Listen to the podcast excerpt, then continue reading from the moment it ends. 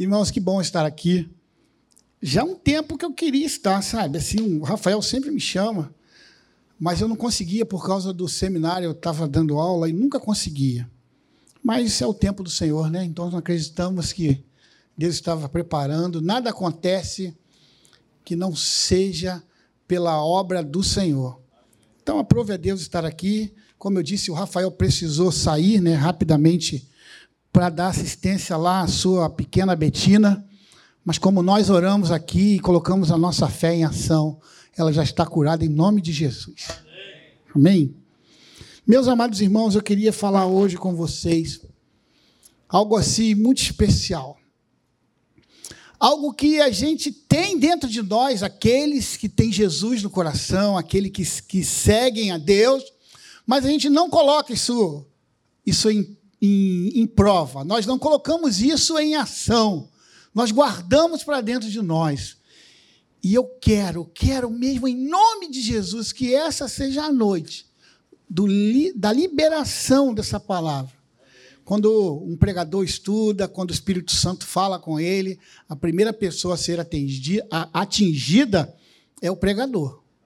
Então, a palavra que eu estarei falando para vocês, primeiro chegou aqui. E eu quero que você, eu peço, por favor, não deixe que nada roube a sua atenção. Deus quer falar conosco nessa noite. Eu queria ler com vocês os Salmos 139. Pensa num salmo lindo. Eu amo esse salmo. Uma declaração tão linda de Deus para cada um de nós. Eu queria ler somente do versículo 13 ao versículo de número 17. Ao versículo 17, melhor dizendo. Diz assim a palavra de Deus: Tu criaste o íntimo do meu ser e me teceste no ventre da minha mãe. Eu te louvo porque me fizeste de modo especial e admirável. Em algumas traduções pode estar escrito assim, de forma extraordinária. As tuas obras são maravilhosas, digo isso com convicção. Meus ossos não estavam escondidos de ti quando em secreto fui formado e entretecido, entretecido, como nas profundezas da terra. Os teus olhos viram o meu embrião. Todos os dias determinados para mim foram escritos no teu livro, antes de qualquer deles existir. Como são preciosos para mim os teus pensamentos, ó Deus! Como é grande a soma deles. Amém? Não é lindo? Aqui o salmista diz que nós fomos feitos de uma forma extraordinária. Se eu pudesse dar aqui um, um tema para essa mensagem, é exatamente essa: vivendo de forma extraordinária. E o que, que significa essa palavra? Extraordinário, que não se adequa ao costume geral ou ordinário. Algo excepcional, não ordinário, característica do que é raro ou singular. Deus no, nos criou, recriou para sermos extraordinários. Ah, pastor, você vai vir agora com uma mensagem agora. Dessas mensagens aí, tal, que todo mundo diz, você é isso, você é aquilo. Pior que eu vou. Mas eu vou explicar que não é da forma que eu penso, mas é da forma que a Bíblia nos orienta. Amém. Na sequência do, do Salmo 139, o salmista vai falar isso. No onisciente dele, no pensamento dele, ele mostra a onipotência, a criação de Deus. Quando, quando Deus, como um artesão perfeito, constrói a sua obra de arte num lugar. E que lugar é esse? No mais improvável. Em um lugar no secreto, na escuridão, que é o ventre materno. Ali ele enxerga com clareza a perfeição, aquilo que ele fez a obra-prima dele. Agora você vai entender um versículo. Pensa no versículo que é muito mal compreendido. Por isso que eu falei com vocês, logo no início. Esse versículo é muito mal compreendido. Na verdade, gostaríamos que você entendesse esse versículo agora, da forma correta. Esse versículo está lá em Deuteronômio 28, 13. O Senhor te fará cabeça, não cauda. Se você prestar atenção aos mandamentos do Senhor, seu Deus, que, ele, que eu lhe dou neste dia, e segui-los cuidadosamente, você sempre estará no topo, nunca no fundo. Sabe, irmãos, infelizmente, uma pregação hoje da, da teologia da prosperidade. E nós que precisamos fazer isso, buscar na Bíblia a origem, o que, que isso quer dizer. Nos deparamos com esse versículo, que ele está naquela categoria de versículos perigosos. Como assim, pastor? Perigosos. Porque as pessoas estão usando esses versículos para dizer assim, um exemplo, você vai ser o cara. Você vai ser o chefe. Você vai ser o patrão, sabe? Você vai ser o dono, o presidente. Mas não necessariamente é isso que Deus está dizendo. Amado, a vida do apóstolo Paulo diz exatamente isso. A conversão dele não foi fácil. Ele perdeu os seus bens, ele ficou doente, ele perdeu a sua família. Por muitas vezes ele passou fome. Mas a pergunta é, ela, é esta: ele teve oportunidade de influenciar muitas pessoas? Ele não entrava de maneira nenhuma nesse rol aqui de seu cabeça, de seu cara. Mas não existe nenhum homem na palavra de Deus que sofreu tanto e deixou um legado como o apóstolo Paulo. Ele está na lista dos homens mais influentes de, deste planeta. Mas a vida dele, vocês sabem como foi. Por isso eu quero dizer para vocês que a gente vai precisar entender com muito cuidado esse pensamento. Então você pode me dizer, Paulo, Paulo foi cabeça ou foi cauda? Ele foi cabeça, porque ele era influenciador. A palavra estar aqui como cabeça é ser influenciador, não ser influenciado. Mas infelizmente nós estamos sendo influenciados a todo momento. Por isso que Jesus diz que nós somos o quê? Somos luz. O mundo não tem luz nós temos a luz. Por isso que nós temos que sair daqui e aonde quer que estejamos, precisamos mostrar a luz que temos em nós, que é Jesus. O próprio o apóstolo Paulo, o sonho dele era ir para Roma. O sonho dele era pregar em Roma e agora ele está indo, só que preso. E ele sofre ali um grande naufrágio. Eles ficam, na verdade, num um momento difícil, uma tempestade terrível no mar Mediterrâneo. E Paulo estava onde? Aonde que apóstolo, o apóstolo Paulo estava? Lá no porão, preso. Mas quando aquela situação se torna ó, terrível, horrível, quando eles entendem ali, a tripulação entende que não tem o que fazer, lembram de quem? Ele se lembra de alguém que poderia influenciar. Vamos lá chamar o apóstolo Paulo. E aí ele passa a comandar, comandar tudo. Aquele que estava lá, no porão, preso, agora está aqui em cima, dando ordem, dando orientações. Ele dizia, dizia assim: joguem fora as cargas, ninguém vai morrer. É melhor perder as cargas do que perder a vida porque ele se levantou como influência, como influência naquele lugar. Ele se levantou como, como cabeça. Deus fez de forma extraordinária para ser cabeça e não cauda, mas nesse sentido, vocês estão entendendo? Muitas vezes entendemos ou falamos isso de uma forma errada. Quantas vezes ouvimos essa, esse versículo e depois, como, com uma teologia rasa, que você nasceu, você, você vai vencer, claro que vamos vencer. O Senhor nos diz que iremos vencer, mas existem algumas coisas que precisam acontecer para que isso, de fato, se torne real. Minha pergunta é: por que a igreja abandonou a sua posição e decidiu ser cauda? Ser forte. Por quê? O que aconteceu?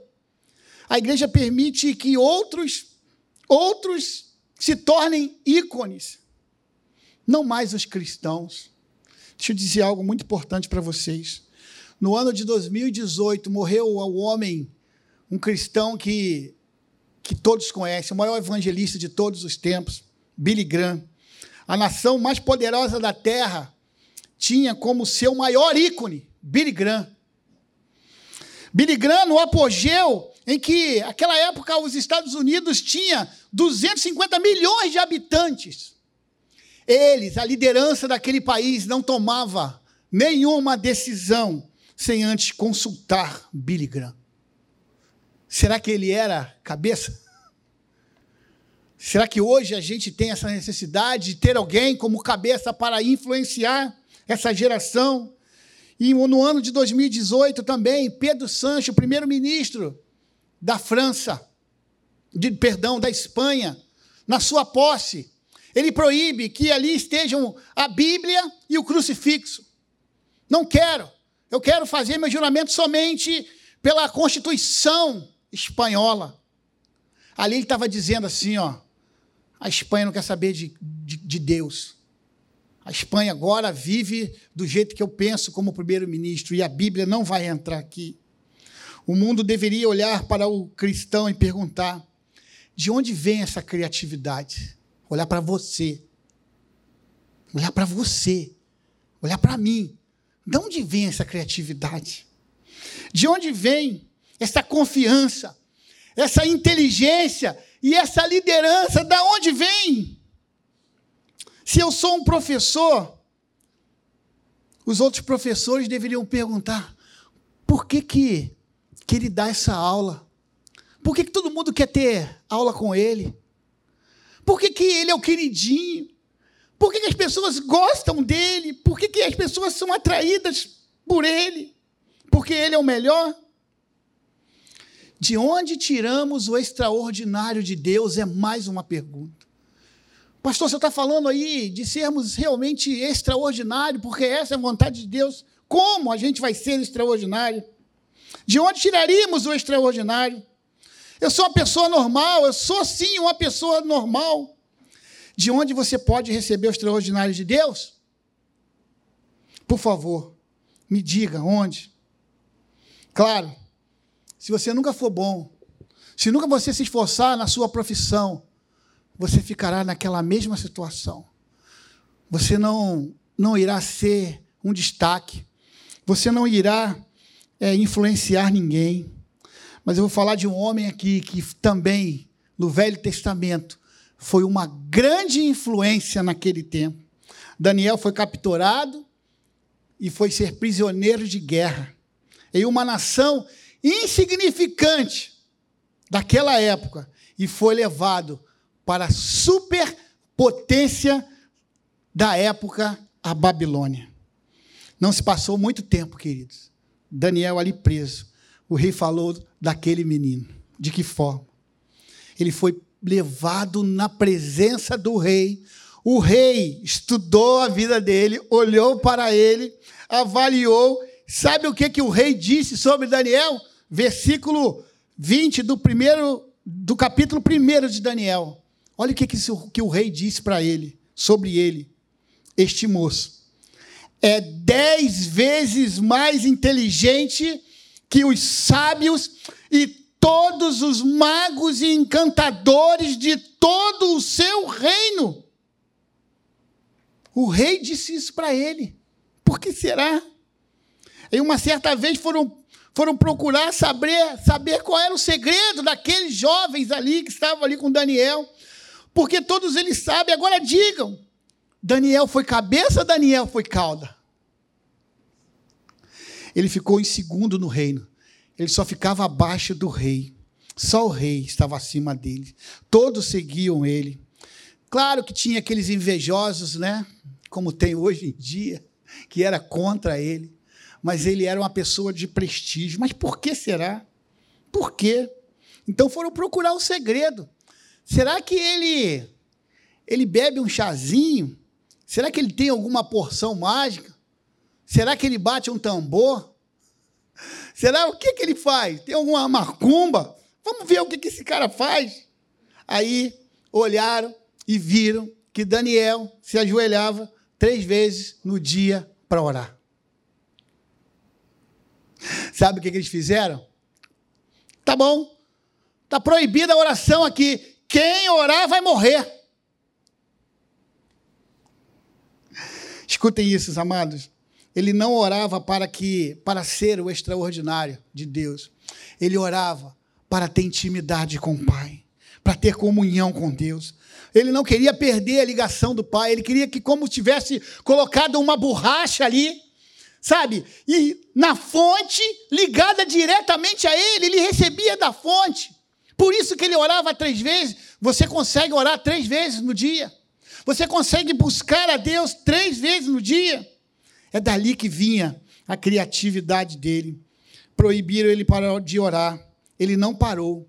Jogaram ele na cova dos leões. Daqui a pouco o rei vai lá saber o que está acontecendo. O extraordinário de Deus acontece. Está Daniel brincando com os leões. Ô oh, gatinho, gatinho.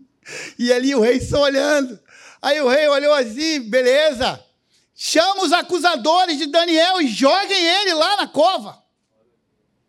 Queridos, aqueles homens foram jogados na cova dos leões. Antes mesmo daqueles homens caírem, chegarem ao solo, as feras comeram eles, estraçalharam seus ossos no alto. É sério, irmãos. É muito sério isso. Aí a pergunta continua: de onde vem o extraordinário de Deus? Você quer saber mesmo? Quem quer saber aqui? Amém, glória a Deus. Contar uma coisa que pode mudar para sempre a sua relação sobre o extraordinário e o que é normal, ou o que é fora do normal. A Bíblia vai nos, vai nos relatar em Mateus 11, 11. Preste atenção. Digo a verdade a vocês: do meio das, dos nascidos de mulher, não surgiu ninguém maior de, de quem? João Batista. Todavia, o menor do reino dos céus é maior que ele. João Batista é maior que Daniel, não é isso? Tá certo? Mas depois Jesus disse: o menor do reino dos céus é maior do que ele. Você já parou para pensar essa afirmação? Deixa eu dizer assim algo assim também muito importante para você. Eu quero ser maior que Daniel. Não como uma comparação, não, mas por promessa dada por Deus. Muitas vezes, momento das nossas vidas, um momento que, que aperta, nos momentos de tristeza, nós somos o primeiro a, a, a ceder. É por isso que eu queria que nesta noite você tomasse posse disso. É uma declaração dada por Deus para mim para você. Não é uma mensagem do, vitoriosa, como eu disse, mas é a realidade da promessa de Deus que você precisa receber. Estão lendo a palavra, você está orando, você está recebendo por fé a promessa. Então escute agora o que eu vou falar para vocês. A graça de Deus em sua vida é apenas perdoar os seus pecados, Amém. A graça do Senhor perdoa os nossos pecados. A graça é sim o pleno favor e merecido de Deus. Amém. Eu estou perdoado, porque a graça de Deus me alcançou. Um perdão imerecido. Graça é o fluir do santo para o pecador. Graça é também um ambiente de tolerância, amor e aceitação. A graça perdoadora é essa que eu falei para vocês. Mas existe algo que precisamos entender agora, nesta noite. Entendam. A graça tem dois lados. O segundo lado é o que os teólogos chamam da graça capacitadora. É essa graça que, em nome de Jesus, nós vamos pegar aqui agora. Estou perdoado. A graça me alcançou. Vou morar no céu. Amém. Mas eu quero, e Deus quer algo maior ainda com a minha vida, com a sua vida. Quem aqui já recebeu a graça perdoadora? Eu recebi. Amém. Mas quem aqui pode levantar a mão por ter a graça capacitadora? Poucos levantam. É normal. É normal, porque a gente não consegue compreender isso. Eu assumo que sou cristão porque a graça perdoadora está na minha vida. Agora, quando eu digo que a graça capacitadora, eu tenho que mostrar isso na minha vida. Pastor, de onde você está tirando isso? A própria palavra de Deus vai dizer, o apóstolo Paulo, em 2 Coríntios 12, 9, quando ele estava lutando contra a sua fraqueza, Paulo estava lutando com a sua, contra a sua fragilidade, mas ele diz assim: a minha graça é suficiente a você, pois o meu poder se aperfeiçoa na fraqueza. Esta não é a graça perdoadora, é o outro lado da graça, é o poder da capacitação que ele nos dá. Amém. Ele dá a todos aqueles que querem e que buscam. Eu sou fraco, eu não dou uma boa aula, eu sou fraco no meu trabalho, na minha equipe eu sou fraco. Sabe, aonde tudo que eu vou fazer, eu não consigo fazer bem. Sabe, eu sou fraco também quando eu estou na rua. Eu sou fraco também, irmãos, quando eu estou com meus amigos, fora do ambiente da igreja. Eu estou fraco porque eles me chamam para um bar e eu vou, daqui a pouco eu estou bebendo. Eu estou fraco, eu sou fraco. Eu sou fraco na minha equipe de trabalho quando tem um ato de corrupção, eu aceito também. Eu participo ali daquele meio. Eu sou fraco. Queridos, o, o Rafael, antes de sair daqui, ele disse isso aqui, ele começou a falar sobre isso. Está nem aqui na minha palavra, não. É, Jean-Jacques Rousseau, esse grande filósofo do, do século passado, se não me engano, suíço, sabe o que ele vai dizer? Ele vai dizer que a essência do homem é boa. Nós somos bons. Nós nascemos de forma agradável, nós somos bons. O que nos estraga é o meio que nós vivemos. É mentira. Nós nascemos do pecado, da iniquidade. Nós não temos a nossa consciência. Nós, por isso que nós precisamos a todo instante buscar a graça de Deus. Porque a nossa tendência é má. Eu não nasci bom. Quem me transforma, quem me dá dignidade que eu não tenho, quem me faz ser digno, é pela graça, pelo amor de Deus, derramado na cruz do Calvário. Nós não somos pessoas boas, irmãos. Pastor, que palavra dura, mas é verdade. É verdade. Receba a minha graça capacitadora, por minha, porque a minha graça vai operar aonde? Na sua fraqueza, irmãos.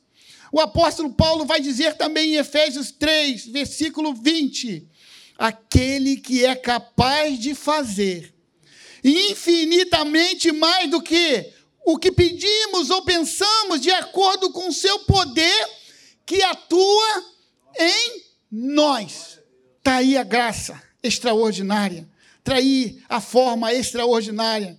Precisamos tomar posse desta palavra. Você quer ser um homem extraordinário? Você quer ser um filho extraordinário? Um pai, um esposo, um patrão, um funcionário? Receba a graça de Deus e Ele vai te transformar. Amém. Isso é você que tem que buscar, queridos. Eu quero repetir. No dia que você aceitou Jesus Cristo, o Espírito Santo habitou em você e do inferno você foi livre. Mas não é só isso. Deus quer te usar, Deus quer te levar para lugares ainda mais altos, Ele quer te capacitar.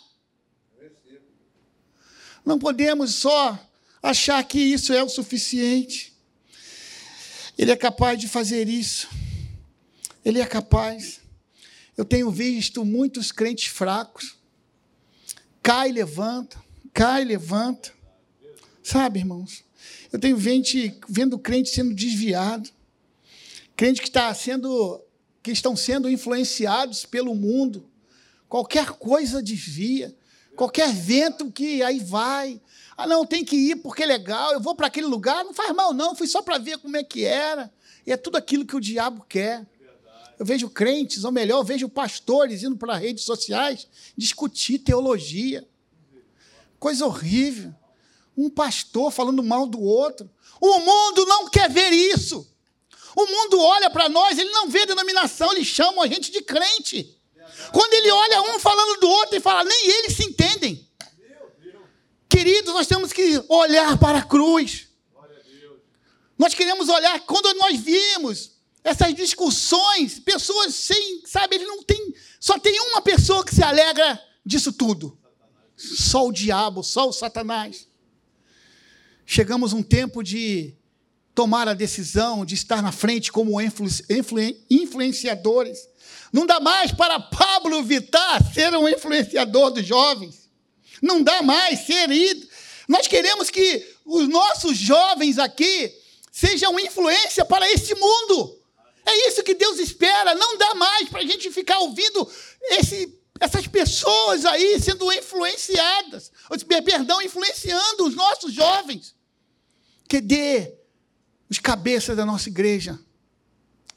Mas para que os nossos jovens estejam no altar, nós, como pais, pais biológicos ou pais espirituais, precisamos ir também. Amém. Eles verão e farão o mesmo.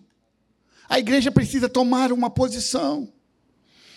Ah, queridos, quando eu olho isso, capaz, é, não, se, não, não é uma coisa automática, a capacidade não é isso, mas significa que este poder pode ser recebido, mas depende de uma coisa.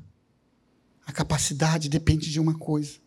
Romanos 5, 1 e 2 vai dizer: Tendo sido, pois, justificados pela graça, por meio que tivemos, perdão, justificados pela fé, temos paz com Deus, por nosso Senhor Jesus Cristo, por meio de quem obtivemos acesso pela fé. E a esta graça, na qual agora estamos firmes e nos gloriamos na presença da glória de Deus. Paulo nos relata como essa graça atingiu a vida dele. E ele diz: Foi pela fé. Foi pela fé. Porém, se eu crer também que a graça me dá mudança e me restaura o extraordinário, eu poderei vivê-lo assim. Você crê nisso? Aleluia. Quem acredita que Jesus morreu na cruz por nós, seguindo aquilo que está lá em João 3,16, o coração da Bíblia, porque Deus amou o mundo de tal maneira que deu seu único filho. Para quê? Tenha a vida eterna. Aí, 1 Pedro 3,9 vai dizer também: o Senhor não demora em cumprir a sua promessa, como julgam alguns. Ao contrário, ele é paciente com vocês, não querendo que ninguém mas que todos cheguem ao arrependimento. E aí? Vocês acham que todos são salvos? Todos serão salvos? Mas a gente pensa que sim. Sabe o que Jesus diz em Mateus 7, 13? Entre pela porta estreita, porque larga é a porta e amplo é o caminho que leva à perdição, e são muitos que entrarão por ela. Você deveria falar assim: ah, como assim? Eu achei que era fácil. Não, não é fácil. Da mesma maneira que a maioria dos crentes não vive de uma forma extraordinária. Mas aqui nós estamos vendo que para que você consiga viver de uma forma extraordinária, você vai precisar tirar algo de você. Você vai precisar escolher isso para a sua vida. Quando você recebe a graça perdoadora e você coloca essa graça no bolso, sabe? Da mesma forma, quando você pega essa essa graça capacitadora e você somente guarda ela no bolso e você não vive o mundo vai fazer você viver da forma dele. Vocês sabiam que muitas pessoas não se convertem? Por quê? Que muitas pessoas elas não se convertem. Elas dizem que são pecadoras demais e que aqui só tem santos, só tem pessoas boas. Aí eles pensam que eles não conseguem, não vão conseguir ser evangélicos, ser cristão. É uma triste realidade. Eles acham que não vão conseguir. A igreja só tem gente bacana. Eu não mereço estar ali. Não é assim que eles pensam? Pois é, meus irmãos. Do mesmo modo assim, crente dizendo: Ah, está ali na frente, liderando uma célula, liderando um ministério, discipulando, não é para mim. Eu estou aqui no raso. Eu escolhi ficar só na superfície. Eu quero ficar só na margem. Eu não quero me aprofundar. Porque eles, eu e você, podemos estar pensando que nós não somos capazes e realmente não somos. Mas quem nos capacita é o Senhor. E Ele quer fazer isso na sua vida. Ele quer fazer isso na minha vida. A vontade de Deus é que cada cristão seja cabeça e não cauda. Seja um influenciador, que ele não seja influenciado. A mídia está aí para colocar várias coisas. Ah, são os nossos filhos, são os jovens, são os adolescentes. Não, meu irmão. Sou eu e você que estamos, de certa forma, sendo influenciados mas como homens de atitude que somos e estamos aqui, hoje nós vamos receber essa graça, a graça que nos transforma, essa graça que nos capacita. Não queremos mais ficar às margens, nós queremos voar alto com o Senhor. Isso está franqueado para qualquer um aqui. Deus é um Deus bondoso. E Ele quer fazer de nós cabeças. Não daquela forma errada que nós ouvimos por aí. Cada cristão deveria ser uma influência poderosa. Receba nesta noite a graça de ser um homem extraordinário, segundo a vontade de Deus.